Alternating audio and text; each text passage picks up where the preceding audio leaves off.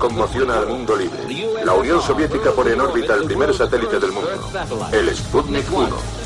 3, 2, 1, lanzamiento. La Guerra Fría lanzó una carrera espacial que durante décadas cautivó nuestra imaginación y alimentó nuestros sueños de exploración cósmica.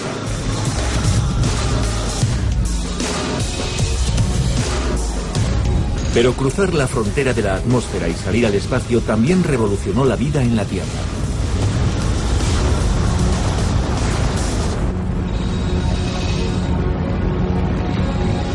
Allá arriba, a cientos de kilómetros sobre nuestras cabezas, una frágil red de satélites gestiona una sociedad totalmente interconectada. De los mil satélites en órbita que hay en la actualidad, casi la mitad pertenecen a Estados Unidos, lo que no solo lo convierte en el país más avanzado a nivel espacial, sino también en el más dependiente de sus recursos espaciales. El espacio es la piedra angular de nuestra seguridad nacional. No hay sustituto ni alternativa a la hegemonía militar del espacio. Esta convicción es lo que debe marcar el rumbo de nuestros próximos 50 años. Academia de la Fuerza Aérea de los Estados Unidos en Colorado Springs, lugar de entrenamiento de la élite militar espacial. El emperador Augusto llegó al poder en el año 27 a.C. Bajo su mandato, los habitantes del Imperio Romano vivieron como nunca antes había vivido nadie en ningún imperio ni civilización. El sistema de calzadas mejoró y la piratería en alta mar dejó de ser una amenaza. La calidad de vida de la época era tan alta que el periodo recibió el nombre de Pax Romana, la paz romana que se mantiene en la actualidad. Existe otro periodo de paz al que se le ha dado un nombre similar, es la Pax Americana, es decir, la paz americana.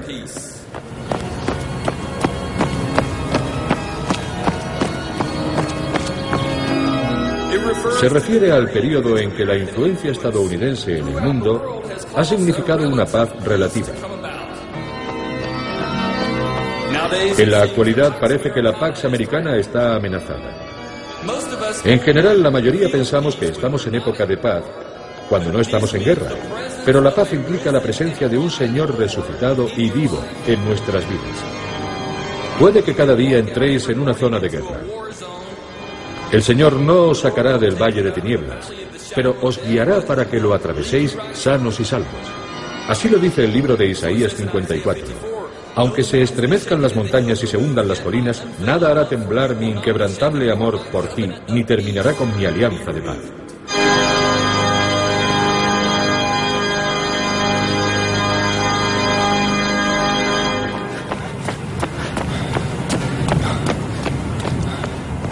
Me llamo Colton Tattel y soy cadete de primera clase de la Academia de la Fuerza Aérea.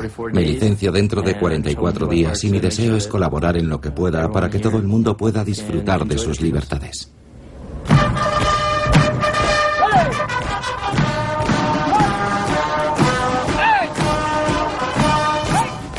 La Pax Americana es una doctrina política según la cual el hecho de que Estados Unidos sea en la actualidad la única superpotencia le da no solo la capacidad, sino también la responsabilidad de mantener la paz mundial a largo plazo.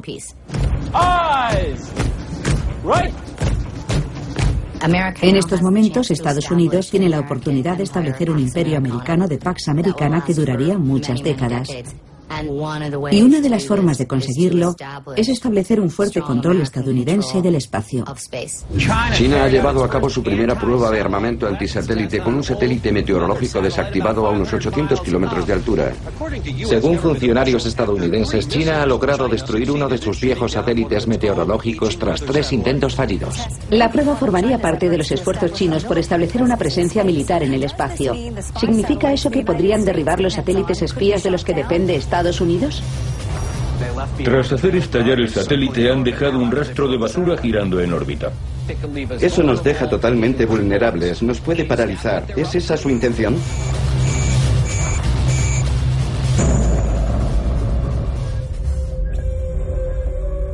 La prueba china de armamento antisatélite en enero de 2007 alarmó a muchos observadores ante la posible vulnerabilidad de los satélites americanos.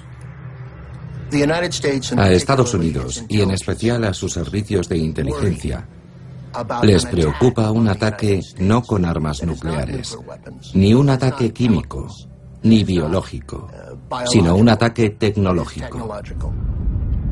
Un ataque sorpresa contra sus satélites es una posibilidad catastrófica que estudia el ejército norteamericano. Simplemente destruyendo 50 satélites militares estadounidenses, los chinos podrían paralizar al ejército de este país. Interrumpirían las comunicaciones dentro del ejército. Dejarían ciegos a los cuerpos de inteligencia que utilizan satélites electroópticos para observar movimientos militares en todo el mundo. Y también paralizarían los sistemas que controlan la munición de precisión que se teledirige desde satélites.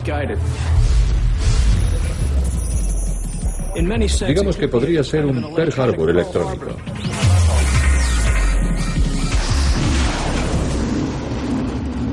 Sin sus satélites, Estados Unidos sería incapaz de llevar a cabo ningún tipo de operación militar de forma efectiva. La industria civil espacial genera más de 250.000 millones de dólares anuales.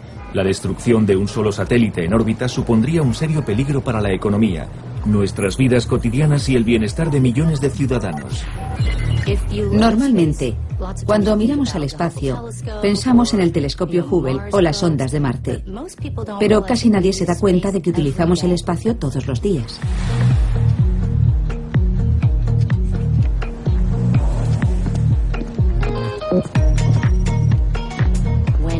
Cuando abres el móvil para hacer una llamada. Cuando sacas dinero del banco con la tarjeta. Gracias a los satélites y la televisión, nos llegan programas y noticias en directo de todo el mundo. Los usas cada vez que consultas una red de posicionamiento para el control de tráfico terrestre, marítimo y aéreo, e incluso en el coche.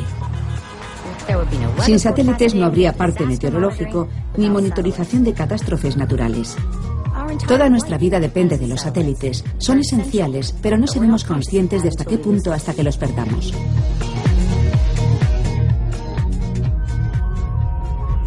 Para Estados Unidos es de vital importancia ser capaz de impedir ataques a nuestros activos espaciales y garantizar su utilización a pleno rendimiento.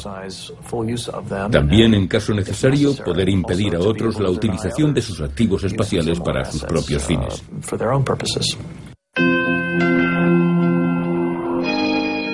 El mundo ha cambiado.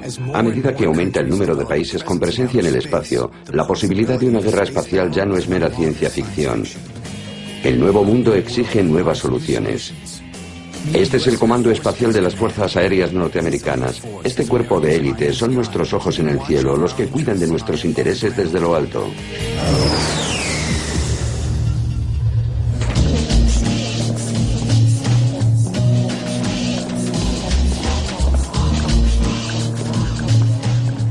Soy catedrático titular del Departamento de Astronáutica de la Academia de las Fuerzas Aéreas.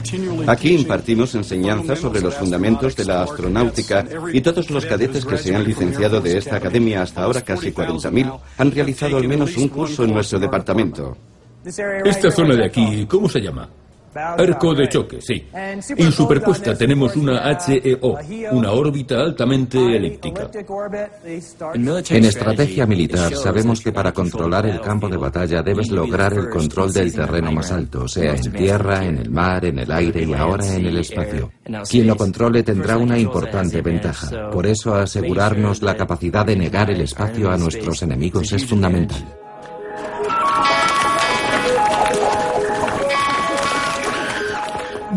Los ejércitos siempre han utilizado armamento lanzado desde terrenos altos como un punto a su favor. En la guerra de secesión americana, el ejército, sobre todo el ejército de la Unión, utilizaba globos aerostáticos para alzarse por encima de los árboles y ver la ubicación del enemigo. Los primeros aviones que se utilizaron en la Primera Guerra Mundial eran básicamente aviones de reconocimiento diseñados para localizar la posición del enemigo.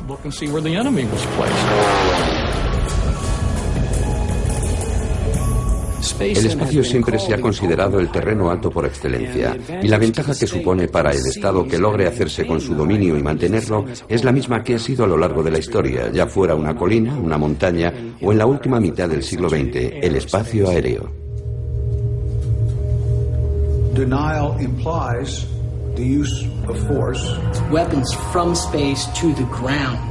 Garantizar la protección de los satélites norteamericanos ante posibles amenazas es responsabilidad de sus fuerzas aéreas. Estados Unidos va a convertirse en el gendarme del mundo. ¿No les suena ese título? ¿Qué opinan al respecto? ¿Creen que es exacto? Y si lo fuera, ¿qué consecuencias tendría? Si echamos la vista atrás, una de las primeras misiones de la Marina de Estados Unidos fue luchar contra la piratería. Y si analizamos las posibilidades que ofrece el comercio espacial, mantener la ley y el orden será fundamental. A medida que los países incrementen su uso espacial por motivos de seguridad y militares, tarde o temprano habrá una confrontación y el espacio se convertirá en otro escenario bélico. Y la misma ética que aplicamos al ejército en los demás entornos será aplicable al entorno espacio. En mi opinión, una analogía entre los mares y el espacio es una de las más útiles.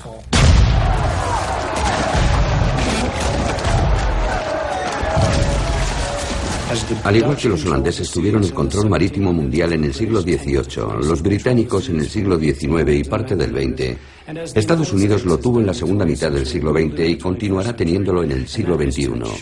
El control es fundamental para garantizar un comercio sin restricciones, sin piratería y sin otro tipo de enemigo.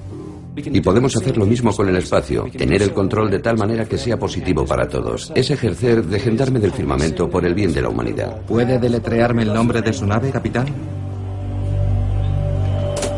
Pocos se oponen a que la Marina estadounidense despliegue cientos de buques de guerra armados por todos los océanos del mundo. Nuestras armas garantizan el libre tránsito de todos cuantos persiguen intereses pacíficos. Del mismo modo, sistemas espaciales estadounidenses podrían patrullar los espacios comunes para el bien general. A las fuerzas aéreas estadounidenses se les ha encomendado la misión de asegurar o negar el acceso al espacio en momentos conflictivos.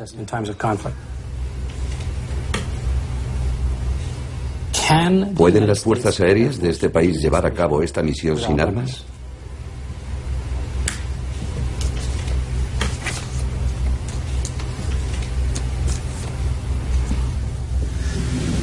Estimados conciudadanos, hoy estamos iniciando un proyecto que guarda la promesa de cambiar el curso de la historia de la humanidad. Os pido vuestras oraciones y vuestro apoyo. Gracias y buenas noches. Cuando empecé a trabajar en la oficina del Comité del Ejército del Congreso de los Estados Unidos en 1985, mi primer trabajo consistió en investigar y supervisar la iniciativa de defensa estratégica. Era el programa de la Guerra de las Galaxias de Ronald Reagan. Esta nueva estrategia nacional representa una ruptura con la peligrosa política de destrucción mutua garantizada. En plena Guerra Fría, la iniciativa de defensa estratégica, es decir, la Guerra de las Galaxias, fue un programa concebido para destruir todos los misiles enemigos utilizando sistemas orbitales. Los radares verifican un lanzamiento soviético, se activa el nivel 1 de defensa.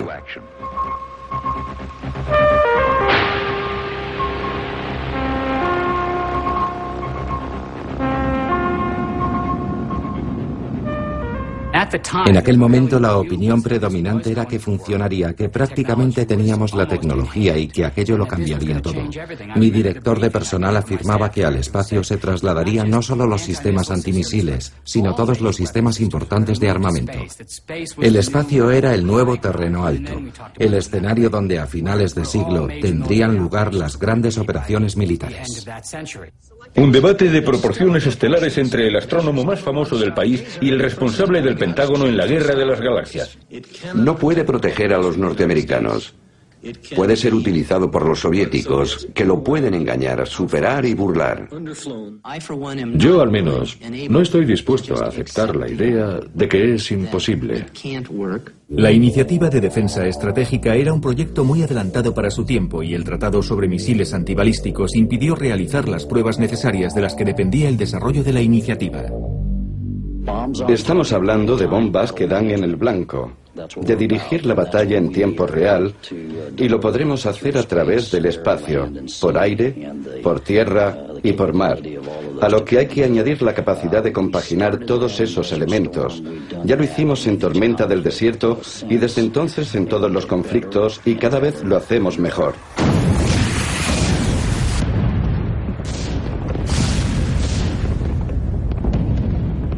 Aunque los planes de militarizar los cielos quedaron en suspenso, el uso de satélites militares para comunicaciones globales y armas teledirigidas se incrementó considerablemente. Desde la Primera Guerra del Golfo, la presencia militar en el espacio no ha hecho más que crecer hasta convertirse en la piedra angular de todas las operaciones. Durante los ataques aéreos contra Bagdad, la capital de Irak, en marzo de 2003, el 71% de los ataques fueron con armamento teledirigido por satélite. A principios del siglo XXI, la Guerra de las Galaxias resucitó con un nuevo nombre, el escudo antimisiles.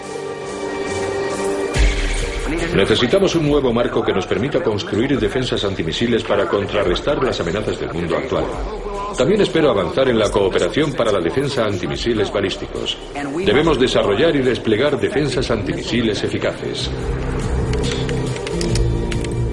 En el año 2000, cuando el presidente Bush llegó a la Casa Blanca, él y la camarilla que lo rodeaba, gente como Paul Wolfowitz, Donald Rumsfeld y Dick Cheney, solo tenían dos prioridades.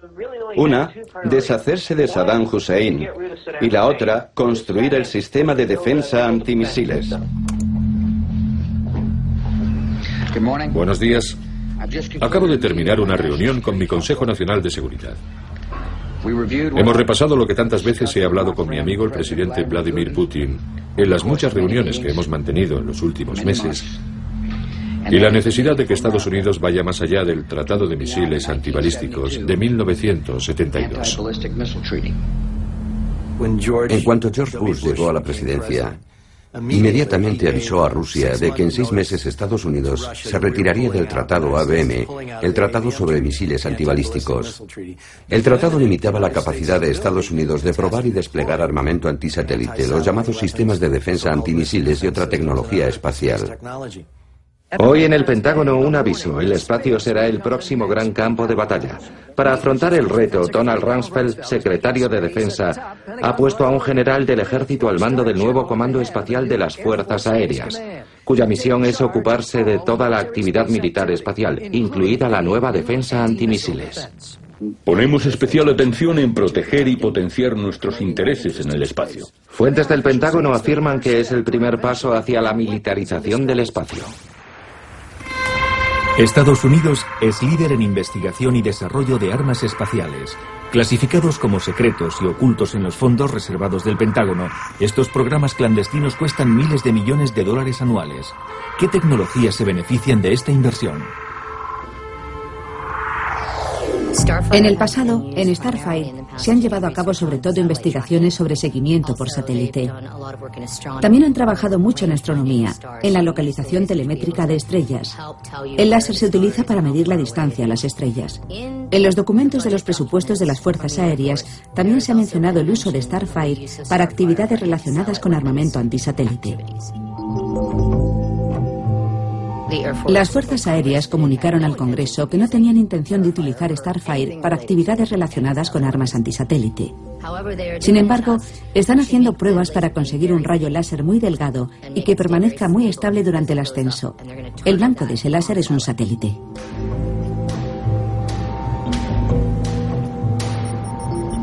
Para localizar a un satélite no necesitas que el rayo láser sea muy delgado. De hecho, lo quieres más bien ancho para que la localización sea más fácil.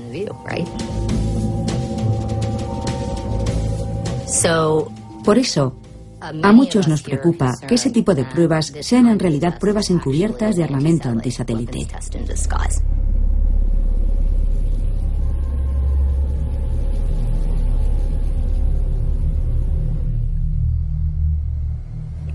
En abril de 2005, la Fuerza Aérea lanzó un satélite experimental. Era el XSS-11. En teoría, este microsatélite experimental tiene la capacidad de alterar los satélites de otras naciones.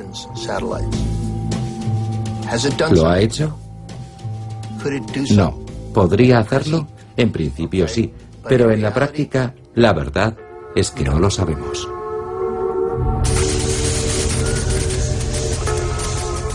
Creo que la gente debe saber que casi toda la tecnología que se utiliza en el espacio se puede usar con fines bélicos o con fines totalmente pacíficos.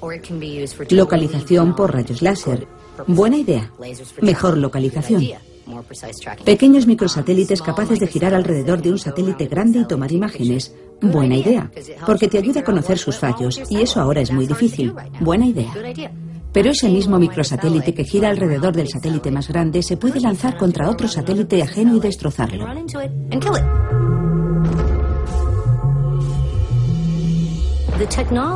La tecnología no sabe si es un arma o es para uso pacífico. Lo importante será la intención de los que construyen esos sistemas.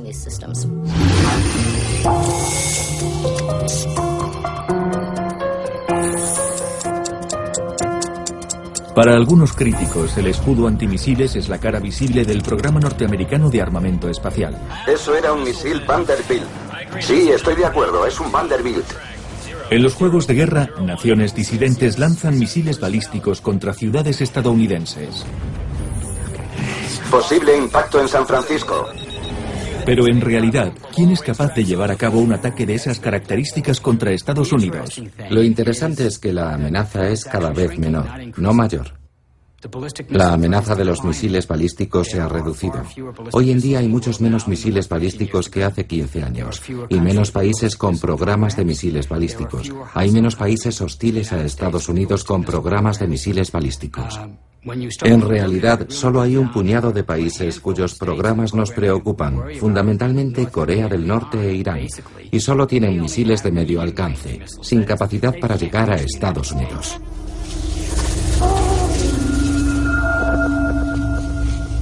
A partir de Ronald Reagan, todos los presidentes han destinado fondos a la defensa antimisiles, usando distintos nombres y distintos fondos, con un coste de al menos 200 mil millones de dólares.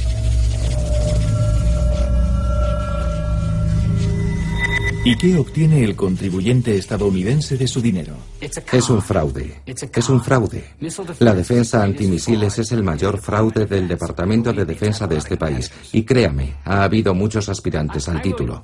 Estoy totalmente convencido. El escudo antimisiles es el fraude que más tiempo ha durado en la historia de nuestro Departamento de Defensa. Si un ataque con misiles balísticos es tan poco probable, ¿qué sentido tiene intentar repelerlo con un coste tan alto y desde el espacio? ¿Y si el escudo antimisiles fuera una manera de encubrir ambiciones que van más allá de la simple destrucción de misiles? Cualquier sistema de defensa antibalístico lleva inherente la capacidad antisatélites, independientemente de que esté localizada en el espacio o en cualquier otro sitio. Y creo que es efectivamente inevitable. Dar a un misil balístico es, en cierto modo, más difícil que alcanzar a un satélite. Por lo tanto, alcanzar a un satélite es una capacidad asociada al sistema de defensa antimisiles. En febrero de 2008, Estados Unidos destruyó un satélite desactivado propio utilizando interceptores antimisiles. Estados Unidos demostró que esos interceptores, también llamados kill vehicles, vehículos asesinos, pueden eliminar cualquier satélite en una órbita terrestre baja. El escudo antimisiles es un caballo de Troya. No tiene nada que ver con la defensa de nada. Su única intención es dar sensación de poder. No es defensa, sino ataque. He estado en las sedes de Colorado Spring y he visto con mis propios ojos el letrero sobre la puerta donde pone Amos del Espacio. He leído documentos, visión para el 2020 y toda una serie de documentación del Comando Militar Espacial que llevan años asegurando que Estados Unidos controlará el espacio, que lo dominará y que negará su acceso a otros países. Que nosotros, un 5% de la población mundial, negaremos al resto de los países el acceso al espacio es toda una provocación. Hágame caso. Nuestra hegemonía en el espacio es tan absoluta que siento lástima del país que quiera atacarnos. La sinergia con los ejércitos de tierra, mar y aire y nuestra capacidad para controlar la batalla espacial y dominar el terreno alto es devastadora.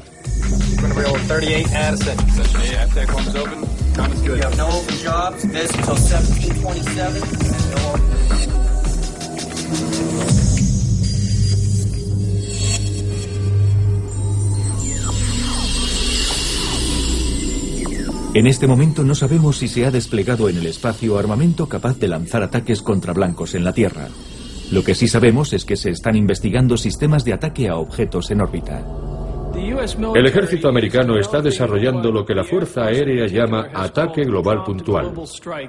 Eso significa que en la actualidad tenemos misiles nucleares que pueden lanzarse contra cualquier punto de la Tierra en menos de 30 minutos. En este caso, el ejército se refiere a una capacidad convencional similar que se podría usar para acabar con, por ejemplo, una lanzadera china de armas antisatélite en cuestión de minutos. En relación a este concepto de ataque global puntual, se están estudiando una serie de puntos.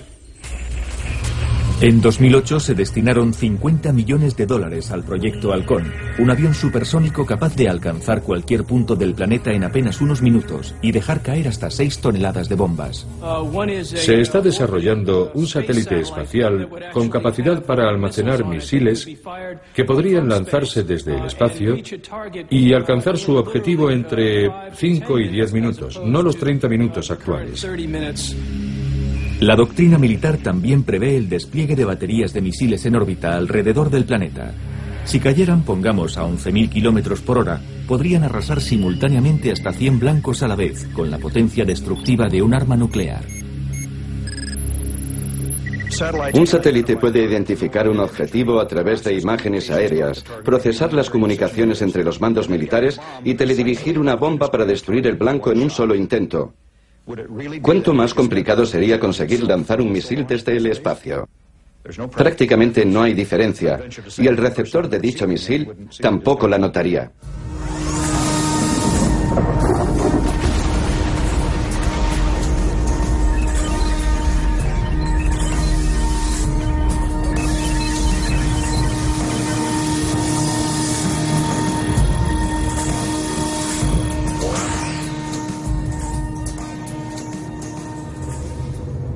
Con toda la tecnología actual, sabemos perfectamente que no existe la certeza absoluta de que nuestras bombas, las llamadas bombas inteligentes, den en el blanco.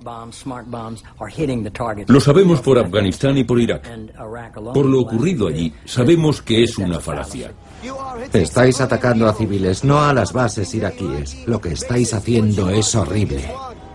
¿Cuáles son las posibilidades de alcanzar un blanco equivocado o de alcanzarnos a nosotros desde el espacio? No tenemos forma de calcularlo. Es imposible. ¿Y si una bomba se desvía y cae en Iowa? ¿O en Nueva York? ¿O Dios sabe dónde? Es una posibilidad.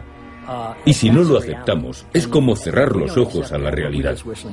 Así acabaremos siendo víctimas de nuestra propia tecnología.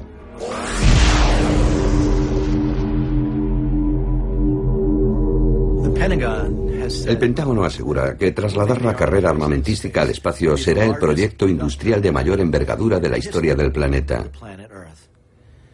No pueden arriesgarse. Tienen que tener un enemigo, necesitan que la gente tenga miedo. Alguien nos quiere atacar con armas nucleares. Necesitamos una defensa antimisiles para protegernos. Irak, uno de los países del eje del mal. Irán, Corea del Norte. Y ahora han añadido China a la ecuación. El Pentágono lleva tres años intentando convertir a China en el nuevo hombre del saco. Y China, sin querer, se lo puso en bandeja con la prueba antisatélite. Según algunos expertos, la prueba antisatélite china no pilló por sorpresa a las autoridades estadounidenses. Entonces yo estaba en una conferencia en Colorado Springs y los altos mandos militares presentes salieron de la reunión para seguir la prueba en tiempo real. Sí, vieron en directo la prueba antisatélite china. Estamos al tanto de todos los lanzamientos espaciales, de todo lo que se lanza. Tenemos satélites de vigilancia y reconocimiento para detectarlos. Detectamos la prueba china, por ejemplo. De hecho, detectamos los dos intentos anteriores que fracasaron. Sí, lo sabemos. Es muy difícil ocultar las pruebas espaciales. Son una de las pruebas de armamento más fácilmente observables.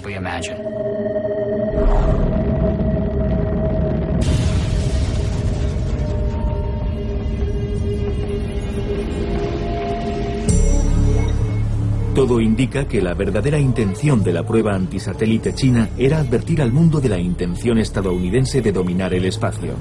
Y de paso, China demostraba a Estados Unidos que cualquier armamento en órbita podía ser derribado.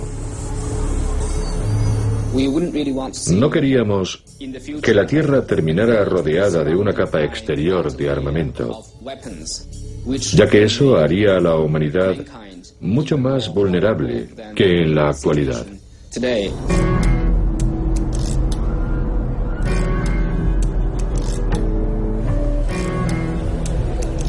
Desde los años 80, China, junto con muchos otros países, ha intentado ampliar el Tratado del Espacio Exterior de 1967 de Naciones Unidas. El tratado prohíbe la colocación de armas nucleares en el espacio, pero no armamento convencional. Cada año esta iniciativa de desarme es rechazada por Estados Unidos. Las votaciones son siempre 160 contra 1, 170 contra 1. Estados Unidos es el único país que vota en contra. En esto somos los únicos.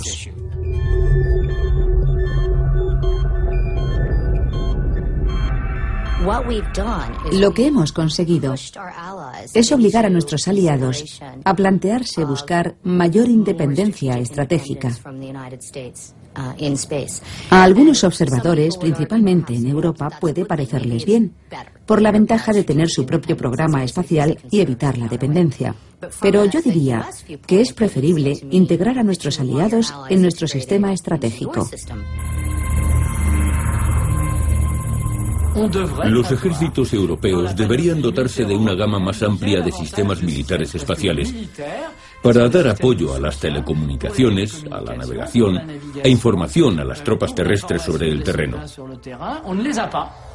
El hecho de no tenerlo sin duda debilita las Fuerzas Armadas europeas y las hace muy dependientes dentro de la OTAN de los norteamericanos.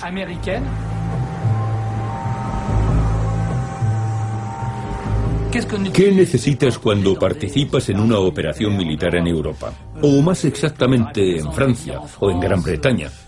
Porque lo cierto es que Europa aún no existe militarmente hablando. Por ejemplo, en Europa todavía utilizamos el sistema de GPS americano. En periodos de tensión diplomática, Estados Unidos podría negar el acceso a su sistema de GPS. Al igual que Rusia y China, Europa está desarrollando su propio satélite de navegación global, conocido con el nombre de Sistema Galileo.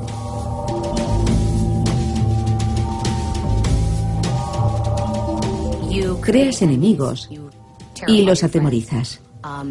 Aunque esa no haya sido tu intención. Si eres un estratega, por supuesto que no quieres asustar a tus aliados. No es una buena táctica. Y tampoco quieres provocar a tus enemigos para que te planten cara. Um, Por eso creo que Estados Unidos ha sobrepasado esa raya teórica y ha ido mucho más lejos.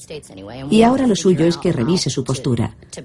Porque hay actuaciones que provocan consecuencias negativas e inspiran a otros países a desafiar nuestra hegemonía espacial. Durante una serie de décadas Estados Unidos ha aplicado la doctrina militar de control espacial. Pero incluso sin la existencia de un tratado que prohibiera la militarización del espacio, el Congreso estadounidense podría frenar tales proyectos.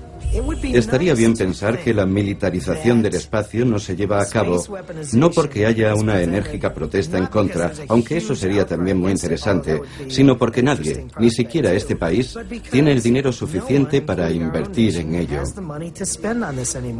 Pero en una época en la que Estados Unidos continúa manteniendo un presupuesto militar de 500 mil millones de dólares anuales, no creo que podamos pensar en que eso suceda.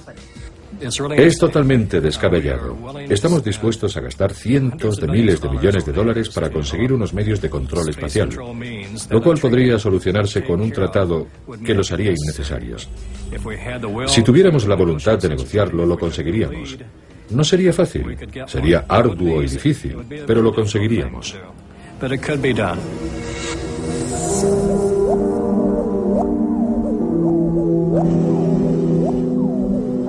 ¿Cómo puede prohibir un tratado todo tipo de armamento antisatélite si tenemos láseres en tierra? misiles convencionales y casi todos los sistemas que hay en órbita con capacidad para destruir satélites. ¿Podría garantizar un tratado que los vehículos asesinos se usen solo contra misiles y no satélites u objetos que vengan en dirección a la Tierra? Quienes se oponen a un nuevo tratado sostienen que son promesas insostenibles y que es demasiado tarde. La militarización del espacio ocurrió hace mucho tiempo. La idea de que es un entorno limpio y que si nos detenemos en el punto en el que estamos todo se arreglará es una tontería. Algunos expertos creen que se necesita una gama más amplia de acuerdos internacionales para garantizar la utilización pacífica del espacio. Por supuesto que necesitamos un tratado de Naciones Unidas, pero no es suficiente, es solo el primer paso. El segundo es reconocer que el espacio está militarizado, que hay redes militares en el espacio. Muchas, como el GPS, son muy útiles. Pero debemos consensuar tratados internacionales para que esas redes espaciales militares se utilicen para fines multilaterales. Lo cierto es que dudo mucho de que eso llegue a ocurrir, pero tengo que mantener la esperanza y la creencia de que puede ser. Para quienes temen la militarización del espacio, la elección de Barack Obama podía darles un atisbo de esperanza. Recortaré decenas de miles de millones de dólares de gastos innecesarios. Reduciré las inversiones en sistemas antimisiles. No militarizaré el espacio. En cuanto asumió el poder, la Casa Blanca anunció su intención de conseguir la prohibición mundial de las armas que interfieren con satélites militares y comerciales.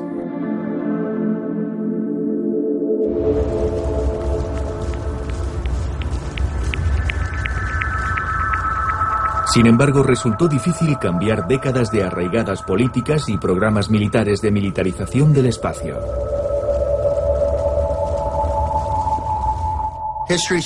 La historia sugiere que las naciones no se desarman voluntariamente. Se desarman porque las derrotan o realizan algunos cambios en la forma de comprar, montar y desplegar sus armas. Pero ninguna superpotencia dice, oye, sería mejor que fuéramos más débiles. No recuerdo que eso haya pasado nunca.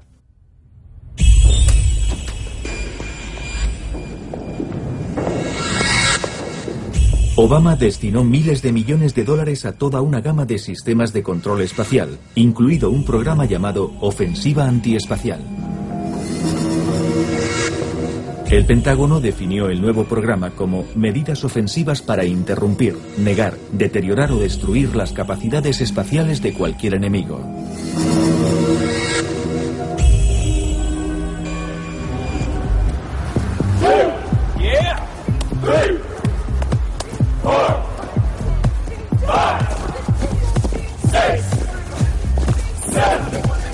Esta es la Academia de la Fuerza Aérea en Colorado Springs, donde se estudia la doctrina de la hegemonía espacial y sus posibles consecuencias. Es difícil lograr la superioridad espacial sin atacar. Así que me temo que si queremos esa superioridad tendremos que atacar los activos enemigos. No sé cuánto sabe de mecánica orbital, pero si se produce basura espacial, esta no solo puede afectar a tus activos, sino también empezar una reacción en cadena. Y tendríamos una nube de basura alrededor de la Tierra. Unos 600.000 fragmentos vuelan por el espacio a una velocidad 10 veces superior a la de una bala. Son objetos que se mueven a 22.000 kilómetros por hora. O sea que incluso un objeto del tamaño de un guisante a esa velocidad tiene más fuerza que una bala de cañón. En este momento, el tema de la basura espacial es de tal envergadura que la NASA piensa que, aunque no hubiera ningún otro lanzamiento, porque cada lanzamiento crea un mínimo de basura, Dentro de 50 años, algunas órbitas estarán tan contaminadas que no se podrán utilizar, porque la basura que ya existe irá fragmentándose y creando cada vez más fragmentos.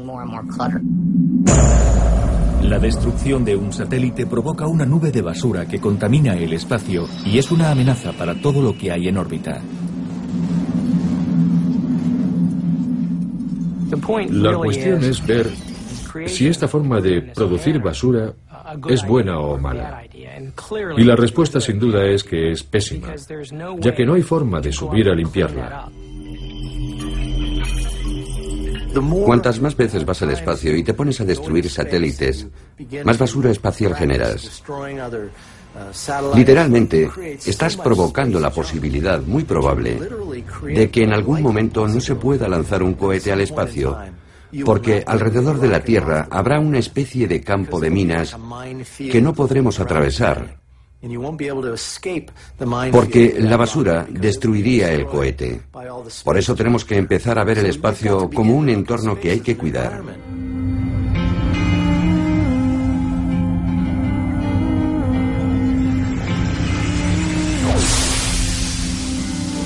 Hemos invertido cientos de miles de millones de dólares en usos pacíficos del espacio. Me refiero a satélites meteorológicos, satélites de posicionamiento, satélites científicos. Toda la red de comunicaciones mundial depende de los satélites.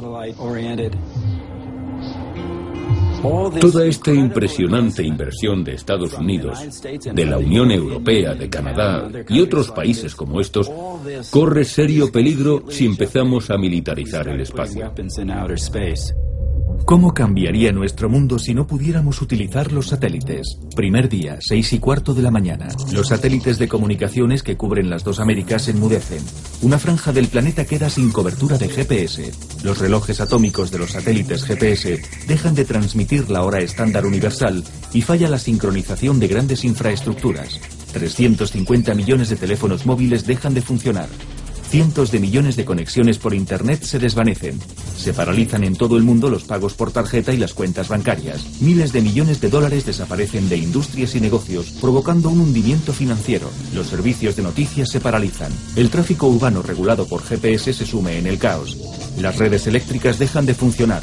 Los apagones dejan amplias zonas de distintos continentes a oscuras. Los guardacostas reciben llamadas de socorro de barcos con problemas. Desaparecen docenas de aviones y los controladores aéreos intentan controlar el pánico. En todo el mundo se cancelan viajes o se les obliga a regresar. En menos de 24 horas se suceden los accidentes de tráfico, de tren, de barco y de avión. Hasta el momento el mundo ha evitado una catástrofe de estas dimensiones. Pero una guerra espacial inutilizaría muchos satélites y pondría toneladas de basura en órbita. El sistema del que dependemos se colapsaría y sería imposible de restaurar. Todos los países sufrirían las consecuencias de un conflicto armado espacial. A pesar de todo, algunos mantienen que ser el primero en militarizar el espacio sigue siendo la mejor de las opciones. Esto es un especial sobre la Conferencia de Actualidad Internacional. Debatimos sobre la militarización del espacio. Estamos en un momento en el que Estados Unidos podría dominar el espacio y eliminar la posibilidad de una carrera armamentística. Francamente, no lo veo factible. En mi opinión, los avances tecnológicos significarán que incluso si somos los primeros en intentarlo, tarde o temprano otros países lo intentarán y nos desafiarán. Es como lo que ocurrió después de la Segunda Guerra Mundial. Éramos los únicos en tener la bomba atómica. Pensamos que tendríamos una gran exclusiva y que con nuestro armamento nuclear podríamos dominar el mundo. Pero eso no duró mucho. Poco después los soviéticos tenían la bomba atómica y los chinos también. Lo mismo ocurriría en el espacio.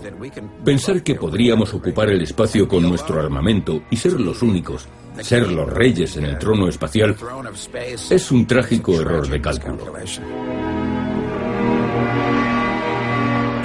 Todo el mundo piensa que la militarización del espacio es una idea peligrosa que llevaría a otros países a desarrollar armas espaciales. Últimamente la India se ha planteado la posibilidad de fabricar sus propias armas antisatélite. No le quepa la menor duda de que si India lo hace, Pakistán no tardará en planteárselo. Israel también se lo ha estado planteando.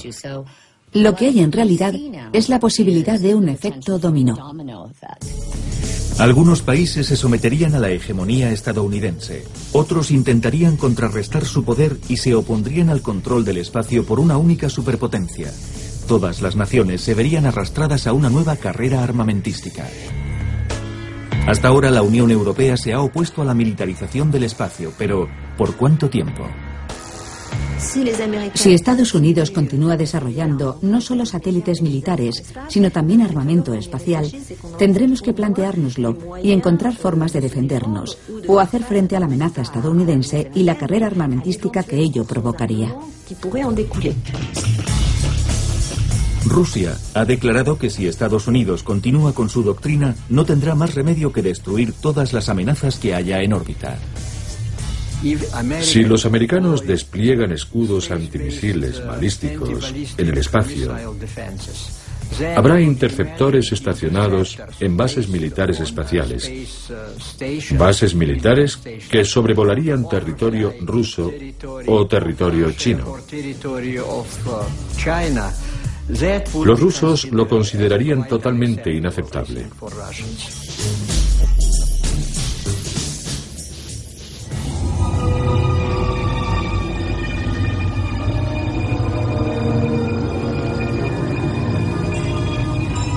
La guerra de las galaxias ya no es una fantasía, es una realidad. Esa política es sin duda un catalizador de la carrera armamentística. La imposición con el uso de la fuerza está alimentando la proliferación de armas de destrucción masiva. En opinión de Rusia, la militarización del espacio podría tener consecuencias impredecibles para la comunidad internacional y provocar nada menos que el principio de una nueva era nuclear.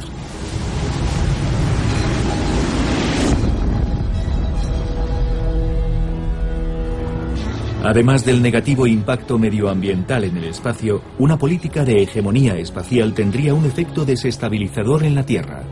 La militarización del espacio podría ser el detonante de una guerra nuclear. Cualquier nerviosismo provocado por el lanzamiento de armas al espacio o del espacio a la Tierra podría causar, por accidente, por un error humano, por fallo de diseño, por caer en manos terroristas, el lanzamiento de hasta 9.000 bombas de hidrógeno, lo que provocaría una breve era glaciar y la muerte de prácticamente todo el planeta. Estamos al borde del precipicio nuclear, a punto de ser aniquilados.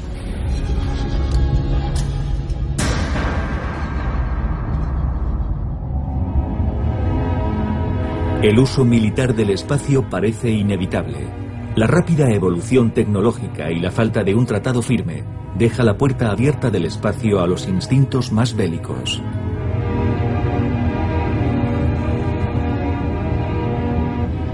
Cada año la Academia de la Fuerza Aérea añade sus mejores licenciados a las filas de los amos del espacio.